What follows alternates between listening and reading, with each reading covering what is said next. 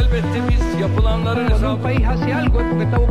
toga očekujemo. Najveća There is going to be peace and legislation. You made me a better president, and you made me a better No hay que dividir el mundo en hombres, mujeres, negros, amarillos. Nada ocurre tan lejos. Foco Internacional. Acortamos distancias con Ale Loucao.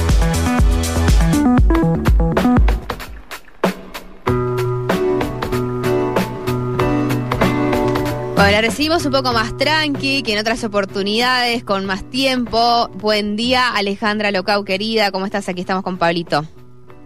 Hola, buen día. ¿Cómo están por ahí? Hola Ale, Bien, todo- buen día. Todo lindo por acá. Después, después de un fin de semana, te digo, con algunos fenómenos que quizás te has desacostumbrado, como el viento sonda, eh, nieve intensa, mucho frío en, en algunos sectores de la provincia. Así que así estamos los mendocinos.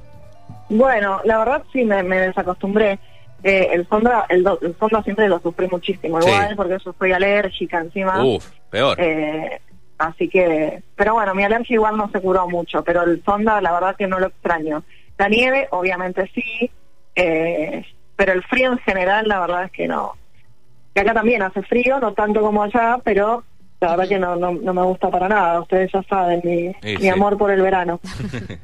Bien, el, el- ¿la situación para los alérgicos es peor ahí en Capital? ¿Que la, la pasás peor ahí, Ale, que acá? Mira, me- supuestamente no, porque el polen y la sequedad supuestamente hacen eh, peor que la humedad. Claro. Pero la verdad, las crisis alérgicas que he tenido en el último, los últimos años acá, estando acá, no le tienen nada que envidiar a las crisis Claro. alérgicas de, de Mendoza. Así que también porque eh, eh, estuvo un poco más seco el clima acá en el último tiempo en comparación de lo que es Buenos Aires y esa humedad eterna y que sigue siendo húmedo, supongo que debe ser por eso, no sé. La verdad que no, mm, no la estoy pasando muy bien en relación a las alergias. Y bueno, bueno. Bueno, te, te esperamos. toca la primavera. Bueno, claro, para verano, no sé, cuando vos quieras, cuando veas la temporada, la mejor temporada para vos, aquí vamos a estar eh, firmes. Ale, veíamos eh, eh, el tema de Uber, del que charlabas vos también por interno con, con Lucas. ¿Qué pasó con, con Uber a nivel mundial y por qué creció tanto y qué, qué es Uber? No, no, no teníamos idea de todo lo que pasaba detrás. Bueno, eh, en Mendoza hay Uber. Sí, Sí. hay, hay, hay, Hay Uber. hay Uber. Claro, de- demoró un poco más en llegar, yo creo que de hecho lo usé, demoró un poco más en llegar de lo que eh, demoró acá en, en Capital Federal, eh, pero la verdad es que bueno, ya se hizo un sistema eh, extensivo de transporte de pasajeros que sabemos que mundialmente, o por lo menos en, el, en la mitad del mundo occidental, prácticamente arruinó a la industria del taxi. Bueno, acá Eh, hubo ¿por mucha, qué? sí, hubo mucha manifestación, mucha oposición, lo sigue habiendo hoy en día. Sí, sí, bueno, de hecho, eh, la semana pasada comenté eh, sobre una protesta que hubo en Italia, precisamente de los taxistas que todavía, o sea, digo, ya pasaron varios años desde que Uber se estableció como, como empresa ya eh, habitual para este tipo de, traslados, de transporte, y igual sigue eh, ocasionando estragos porque, bueno, la industria del taxi todavía existe, subsiste, eh, a duras penas, eh, pero bueno, la verdad es que, que sigue teniendo muchos problemas porque los trabajadores de taxi se ven muy perjudicados porque la industria del taxi, bueno, eh, por supuesto, eh, sufrió mucho, mucho pérdidas, ¿no? Por la competencia que se consideraba desleal. Lo que eh, sucedió en los últimos días es que se publicaron eh, lo que se llama Uber Files, como los archivos de Uber, que es una especie de, de filtración que, eh, bueno, en realidad llegó a The Guardian, el periódico británico, que reveló que Uber, para poder posicionarse en los distintos países del mundo a los que ingresó, pagó muchos sobornos, eh, de hecho, está involucrado en actos de corrupción, de lobby, y presionó a muchos políticos e inclusive eh, infringió leyes para poder eh, encajar en este sistema de transporte, a pesar de que, bueno, había muchas restricciones en muchos países que lo impedían.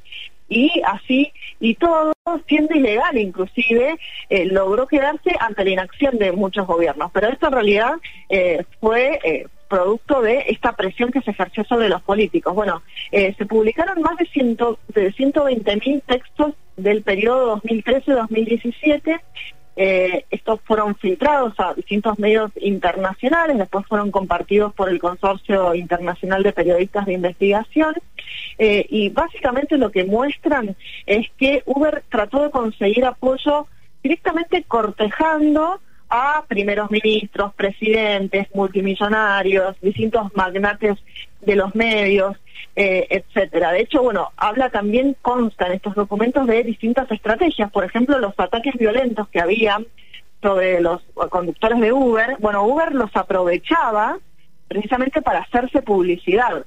Eh, Mm. También, por ejemplo, ahora lo que lo que está pasando es que eh, en Francia es un gran escándalo porque Macron figura, el presidente de Francia figura en estos documentos porque consta que Macron privilegió precisamente a la empresa Uber para porque él era ministro de Economía durante la presidencia de François Hollande y lo que hizo fue reunirse, de hecho constan 17 intercambios significativos en 18 meses, esto es lo que revela esto, este estos documentos, eh, y lo que lo que Macron, o sea, consta que Macron eh, se había comprometido a reformar leyes a favor de la empresa.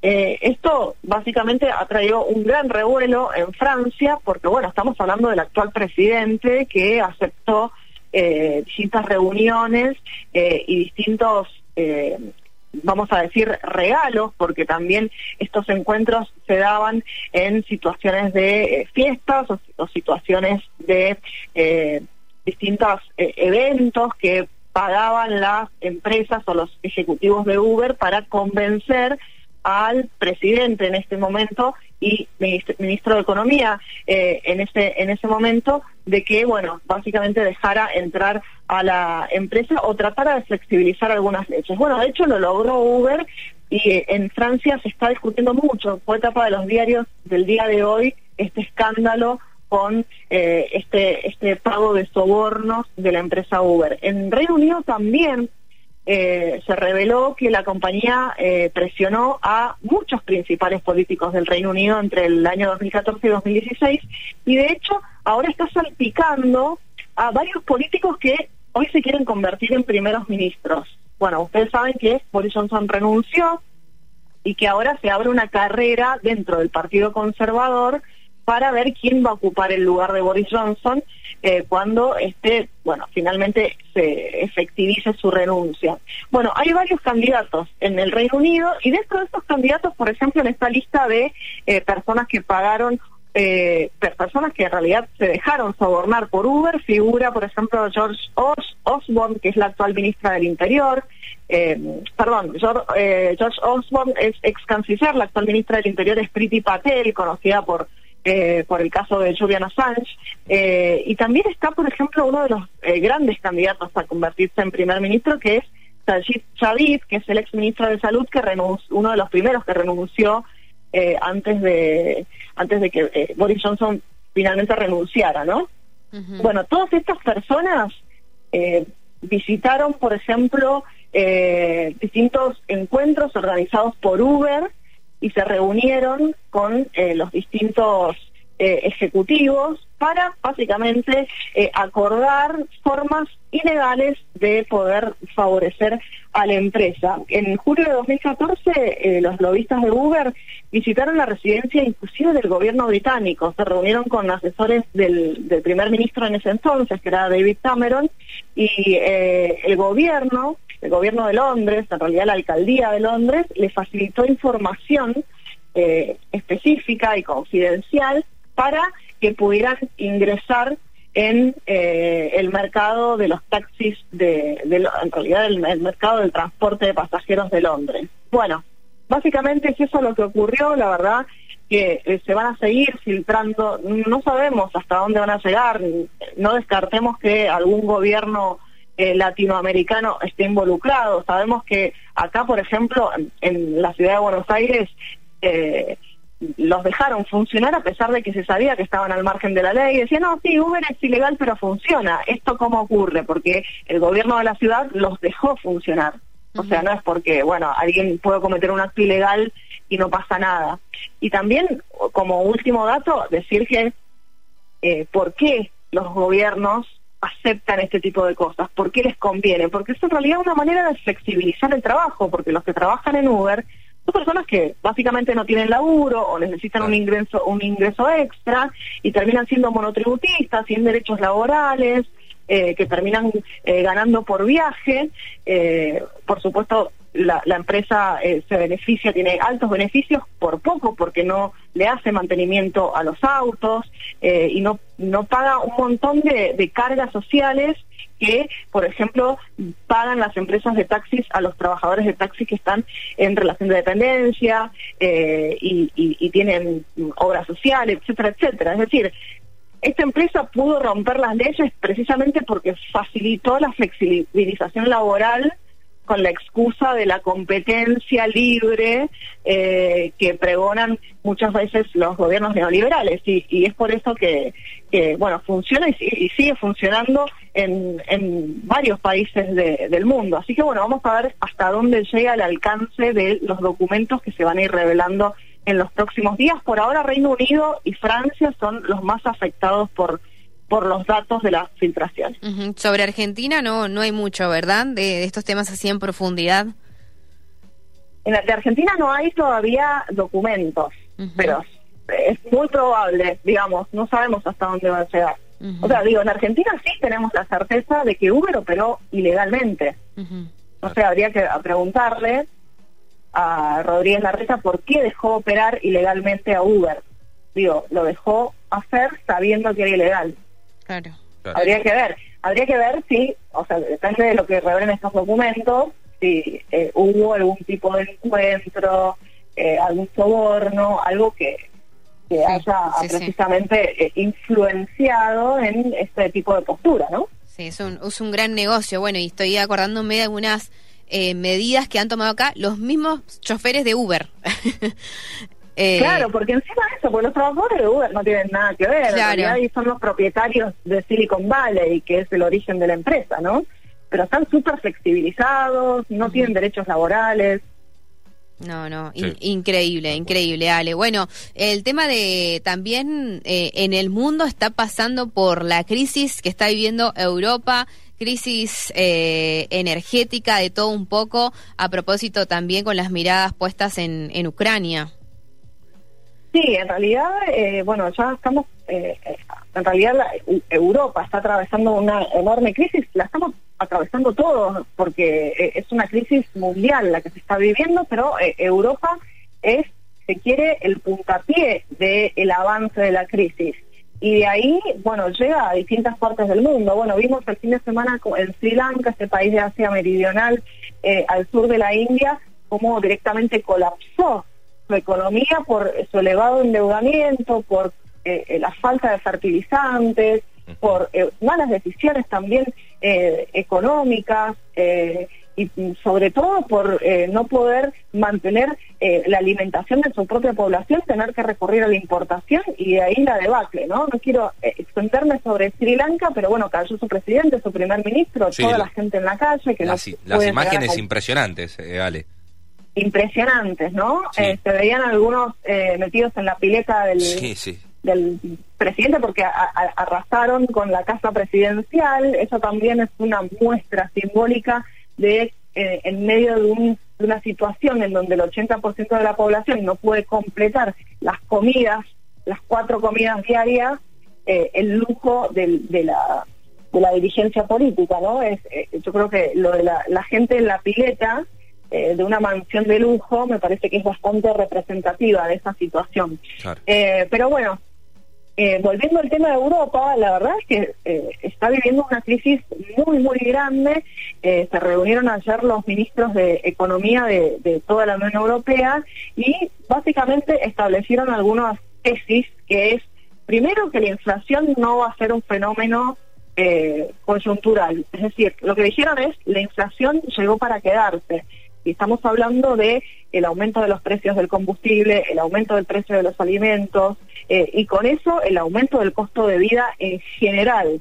Eh, ante esa situación, eh, lo que plantean los ministros de la Unión Europea es, bueno, vamos a ver qué se puede hacer en relación al, al, al- a, a- a cómo contener los, los precios, ¿no? Bueno, en realidad Europa no, ha- no por ahora no ha tenido eh, decisiones muy competentes en relación a resolverlo, por ejemplo, eh, el tema de los aumentos salariales, el tema de cómo las, las clases populares o la clase media eh, europea eh, lo puede llegar a enfrentar, no decidieron nada en relación a eso, pero sí Claro. pudieron por lo menos advertir que la, la cuestión inflacionaria va a seguir. Eh, y voy a decir una cosita chiquitita de, Sí. España, porque ya ahí queda en cada país qué medida va a tomar Mm. y justo Pedro Sánchez acaba de anunciar algunas medidas específicas. Eh, y otra cosa que, que también acordaron, en realidad, eh, que básic- básicamente discutieron, es el tema del riesgo real de la escasez de gas. Vemos que Alemania ya está tomando medidas porque se está por quedar sin gas debido a la guerra en Ucrania y las sanciones europeas eh, y estadounidenses sobre Rusia. Eh, Alemania se desprendió de el gas ruso y estamos hablando de dos gasoductos importantes, uno que estaba por empezar a funcionar y otro que eh, dejó de funcionar, empezó a dejar de funcionar totalmente el día de ayer, en, te- en teoría es temporal, pero no se sabe hasta el final, eh, y esta falta de estructura para poder hacerse cargo de esta ausencia de gas. Me refiero a que, por ejemplo, si vos no recibís gas de un gasoducto, tenés que eh, transportar, obtener gas, gas licuado en algún transporte, ¿no? Claro. Claro. Entonces, en este caso, por ejemplo, eh, Alemania ha tenido que salir a comprar gas en otros en otros países como Qatar y Estados Unidos. Estados Unidos, dicho sea de paso, se convirtió en uno de los, de los primeros eh, exportadores de gas eh, licuado. Digo, en, en términos de beneficios, Estados Unidos está se está viendo beneficiado. Bueno, los propietarios de las empresas de gas, sobre todo, porque bueno repuntaron sus ventas Claro. muchísimo. Pero bueno, hay una imposibilidad. Por ejemplo, eh, hay un portal eh, alemán que decía que no había suficientes buques para transportar tanta cantidad de gas Claro. eh, que se necesita y al mismo tiempo tampoco hay tanta cantidad de gas disponible como para eh, poder cumplir el estándar de vida que tiene Alemania y no solamente en la cuestión del consumo doméstico sino también en la industria porque la industria eh, se sirve mucho del gas y es precisamente que a partir de, de, de esto que funciona la industria y si la industria no tiene gas funciona menos y por eso se habla de una inminente recesión ¿no? Ale, eh, para, bueno. para terminar, porque Sí. se, te- se nos viene la, la tanda, eh, hablábamos recién de, de Europa, eh, se nos pasó también eh, el tema de que el euro ha bajado eh, a un valor histórico, ¿no? Está al, al mismo nivel que el dólar. Increíble. Sí, exacto. Hoy, a- ayer tuvo una caída muy grande y hoy volvió a caer el euro y llegó a una paridad con el dólar, es decir, un euro, un dólar. Eh, esto no pasaba desde hacía 20 años. Y chiquitito, eh, de España, eh, Pedro Sánchez acaba de anunciar algunas medidas sociales, vamos a ver si son suficientes, pero lo importante es que anunció impuestos a las empresas eléctricas, de gas y de petróleo debido a los altos beneficios Claro. que están obteniendo estas empresas eh, por la suba de precios de la energía y también impuestos a los bancos pa- eh, por eh, la suba en la tasa de interés. Digo, porque después Claro. por ahí, cuando, no sé, se piensan en estas medidas extraordinarias, eh, por ahí se dice, no, comunista. Bueno, no, lo está haciendo España, lo hizo también Macron, que estatizó completamente su empresa eléctrica, eh, la, la empresa estatal eléctrica, Electricité de France. Son medidas extraordinarias que están teniendo que tomar los estados para hacer frente a la crisis inflacionaria. Ale, querida, muchísimas gracias. Un beso, un abrazo gigante para vos. Que tengas un bonito martes. Bueno, gracias a ustedes, un saludo muy, muy grande. Voy a ver cuándo voy, voy a ver Ok. cuándo voy, pero pronto, pronto. Muy bien, te esperamos. Abrazo, con un asado, espero. Claro, obvio. Obvio, algo Y seguro. un vino, Claro, obvio. eso sí. Bueno, un besote. Chau, Besos. chau. Alejandra Locau, Ale-Locau en las redes sociales. Todos los martes la escuchan aquí en EPA. Es por acá. Un camino sin reglas. No, mijito. Es por acá. Andina.